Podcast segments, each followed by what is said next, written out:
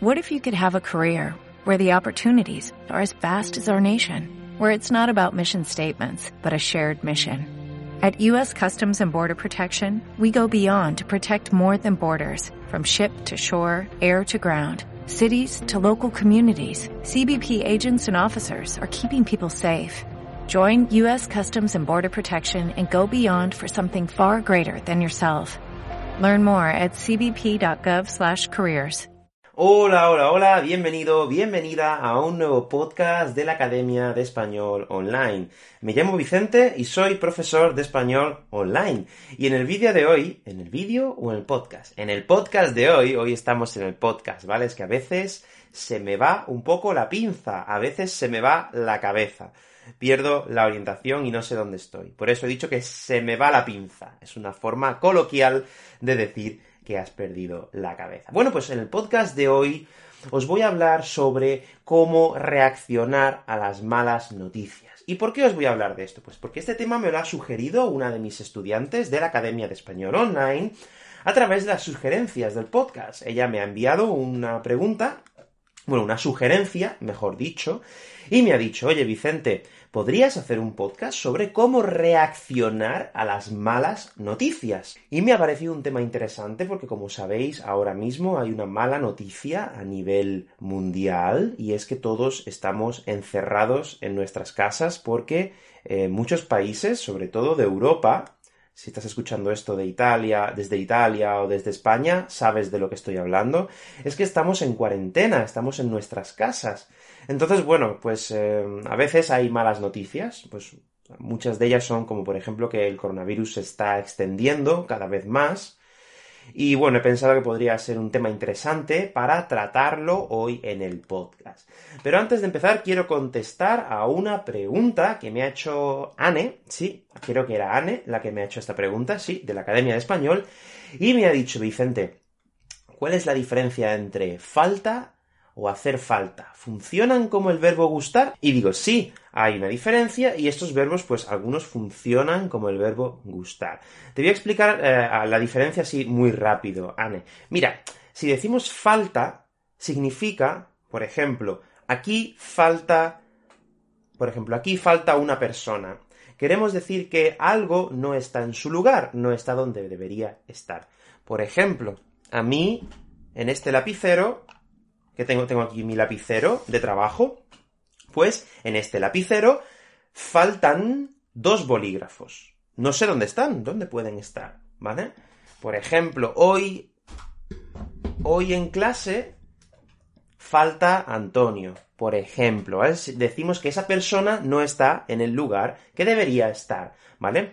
Pero ¿qué pasa cuando decimos que a nosotros nos hace falta? Pues podemos decir, me hace falta un bolígrafo, por ejemplo. Oye, pues necesito un bolígrafo.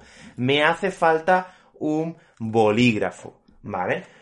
Ok, podemos decir me hace falta un bolígrafo o podemos decir necesito un bolígrafo, como queráis, ¿vale?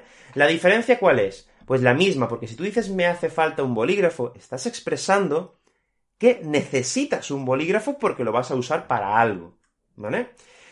Cuando queremos decir, por ejemplo, cuando utilizamos, por ejemplo, falta solo, es, podemos utilizarlo para hablar de la comida. Imagina que abres la nevera de tu casa y le dices a tu, a tu marido o a tu mujer, y dices, oye, falta leche. Básicamente lo que estás diciendo es, no hay leche. Falta leche. No tendría sentido decir, me hace falta leche, porque la leche es algo que debería estar en la nevera, de todo, por así decirlo, de todas las casas, es algo que tiene que estar en la nevera. Entonces, no es algo que te haga falta a ti personalmente, sino a tu casa, a, las personas que hay en la casa. Por lo tanto, puedes decir falta leche o puedes decir no hay leche, hay que comprar leche.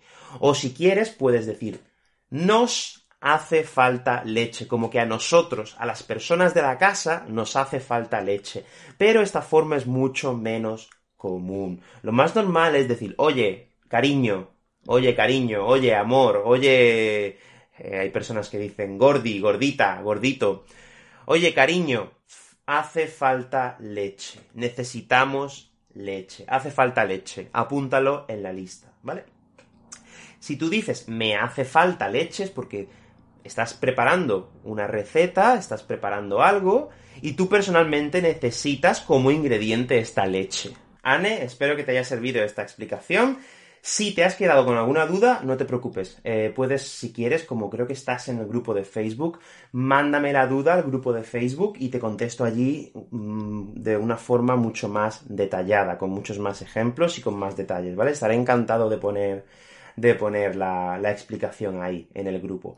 Bueno, pues ya que he contestado a la pregunta que tenía Anne, vamos a empezar con el podcast de hoy. Hoy vamos a ver cómo reaccionar a malas noticias. ¿Estás preparado o preparada? ¡Adelante!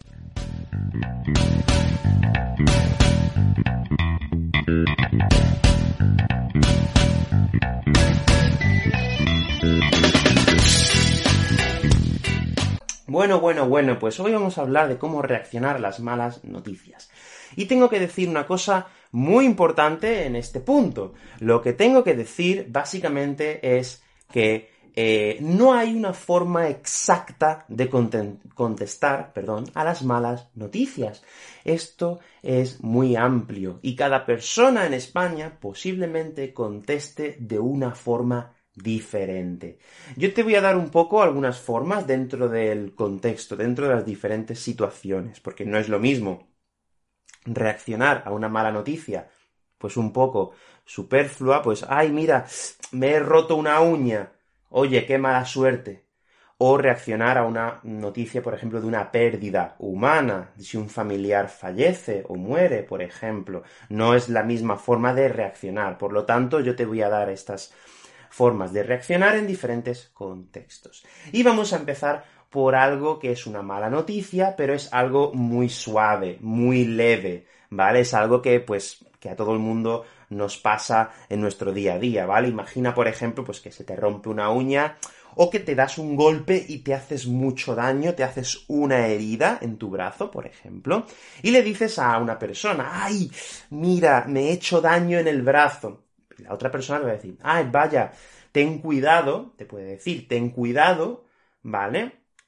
Te duele mucho, pues primero preguntamos por, la otra persona, es un poco un concepto de inteligencia social, preguntamos, oye, ¿te duele mucho? ¿Estás bien? ¿Te has hecho daño?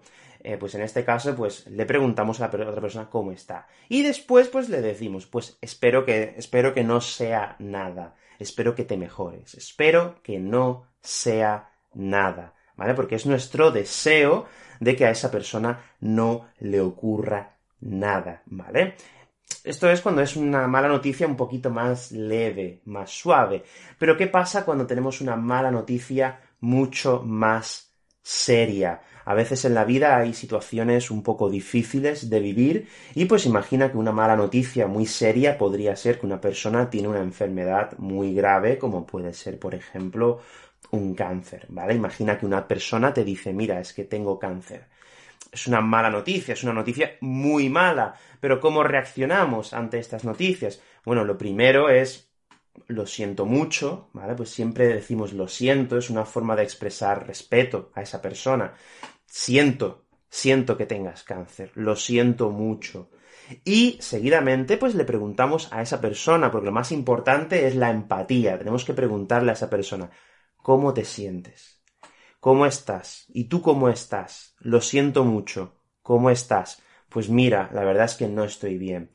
Bueno, pues eh, espero que te mejores, espero que todo salga bien y espero que todo esto pase, ¿vale? La forma más normal es desearle a una persona que se mejore. ¿Y cómo lo hacemos? Pues utilizando el subjuntivo. Espero que te mejores. Espero que todo salga bien. Espero que recibas pronto buenas noticias. La forma de, reaccionar ante una mala noticia en este caso es muy general. Hay otras personas que te pueden decir, te pueden decir, por ejemplo, te pueden, te pueden decir, joder, lo siento mucho. ¿Cómo te encuentras? ¿Cómo estás? Esto cambia mucho. ¿Vale? Esto cambia mucho del contexto de la confianza que tú tengas con la persona y etcétera, etcétera. No es algo cerrado, ¿vale? El siguiente contexto que podríamos decir es, imagina que una persona rompe con su pareja, una ruptura, ¿no? Una ruptura en el amor. Esto pasa mucho y bueno, imagina que un amigo o una amiga te, te dice, he roto con mi novio. Yo, por ejemplo, en este caso voy a decir he roto con mi novia, ¿vale? Pues he roto con mi novia. Pues alguien te podría decir, vaya, lo siento, ¿cómo estás? ¿Qué ha pasado? ¿Cómo te encuentras? Lo más normal es siempre preguntarle a la otra persona, porque es, una pregunta de sentido común. Tenemos que interesarnos por cómo se encuentra la otra persona. Imagina, por ejemplo, que has roto con tu novia y se lo dices a tu amigo, oye, he roto con, con mi novia, por ejemplo. Y tu amigo te puede decir, ¿en serio? No lo sabía. Pues lo siento mucho. ¿Cómo estás? ¿Cómo te encuentras? ¿Vale? Es una forma un poco más lógica de preocuparse por otra persona. Pero es que no hay, no hay una forma cerrada de contestar a cómo te encuentras, a, una mala noticia, por ejemplo. Lo más normal es, primero es, decimos que lo sentimos mucho, pues lo siento mucho, lo siento, ¿vale? Es la forma más correcta, lo siento mucho, y después le preguntas a la otra persona, ¿cómo te encuentras? ¿Cómo estás? Mm, ¿Necesitas ayuda? ¿Necesitas que yo te ayude con algo? ¿Vale? Es un poco, más que nada, más que una frase pum, exacta, es un poco el contexto, ¿no? Lo siento, ¿cómo estás tú? Y por último ofreces tu ayuda a la otra persona. Ya como lo ofrezcas, pues puede cambiar. Necesitas que te ayude con algo, necesitas quedarte a dormir en mi casa, necesitas eh, salir un poco para despejar tu cabeza. Eso ya depende. Y por último, una mala noticia, pues que a todos nos va a tocar vivir, es la pérdida de una persona. Esto es un poco diferente porque en este caso eh, tenemos que dar el pésame, lo que se conoce como dar el pésame a una persona. Imagina que ha fallecido el abuelo o el padre de tu mejor amigo y le dices, por ejemplo, le dices, em, voy a poner un nombre al azar, Vicente. Bueno, no, voy a utilizar otro, voy a decir, por ejemplo, Roberto. Roberto, lo siento mucho. Me gustaría darte el pésame. ¿Vale? Es la forma más correcta de decirle esto a una persona que ha sufrido una pérdida o decirle, lo siento mucho. Si quieres empatizar puedes, decir, puedes decir, sé cómo te sientes, yo también perdí a mi padre, perdí a mi abuelo, lo que sea, ¿vale? Es un poco empatizar con la otra persona y por último le das el pésame. Me gustaría darte el pésame, ¿vale? y le preguntas otra vez, ¿cómo estás? ¿Cómo te encuentras? Si necesitas algo, que sepas que puedes contar conmigo. En general no hay una forma cerrada de contestar. Vicente, me ha pasado esto, ¿qué debo decir? No hay una respuesta cerrada, es un poco más abierto. Pues imagina una noticia general mala, ¿vale? Sin poner algo concreto.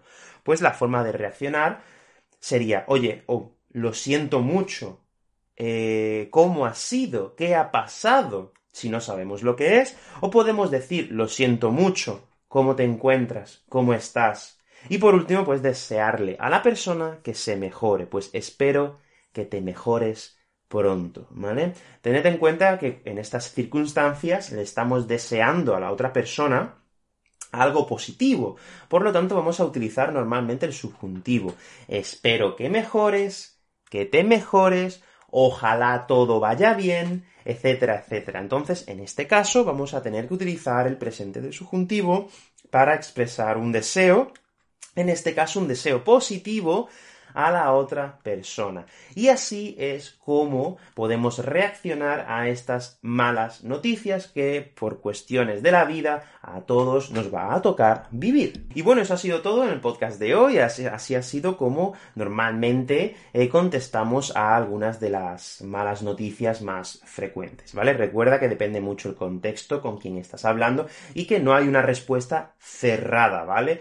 Sí que es verdad que cuando perdemos a una persona, pues damos el pésame, ¿no? Eh, se llama dar el pésame. Oye, me gustaría darte el pésame o simplemente podemos decirle a la otra persona, lo siento mucho y la otra persona entiende que tú le estás dando el pésame.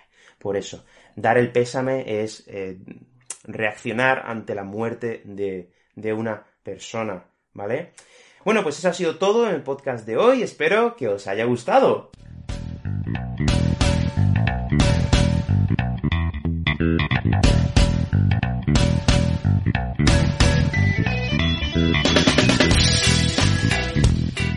Bueno, pues este podcast lo ha propuesto Beatriz, una de mis estudiantes de la Academia de Español Online, que me preguntó, pues Vicente, ¿podrías hablar un poco de cómo reaccionamos ante las malas noticias? Muchas gracias, Beatriz, por proponer este tema. Ella me lo envió desde el apartado Preguntas Podcast, que lo tenemos en, la, en el área de estudiantes de la Academia de Español Online. Y bueno, me pareció un tema muy interesante y pues por eso he preparado el podcast. Y muchas gracias también a Anne por enviarme la pregunta, ¿vale? Anne, te he dicho que si, si tienes más dudas, por favor envíame un mensaje al, al grupo que tenemos en la academia y te respondo de una forma más extensa y con muchos más ejemplos.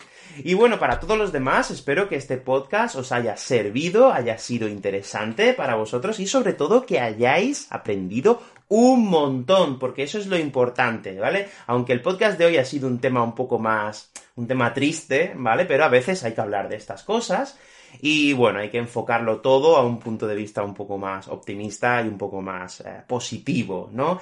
Bueno, pues quería deciros que muchísimas gracias a todos y a todas por estar ahí, por escuchar el podcast.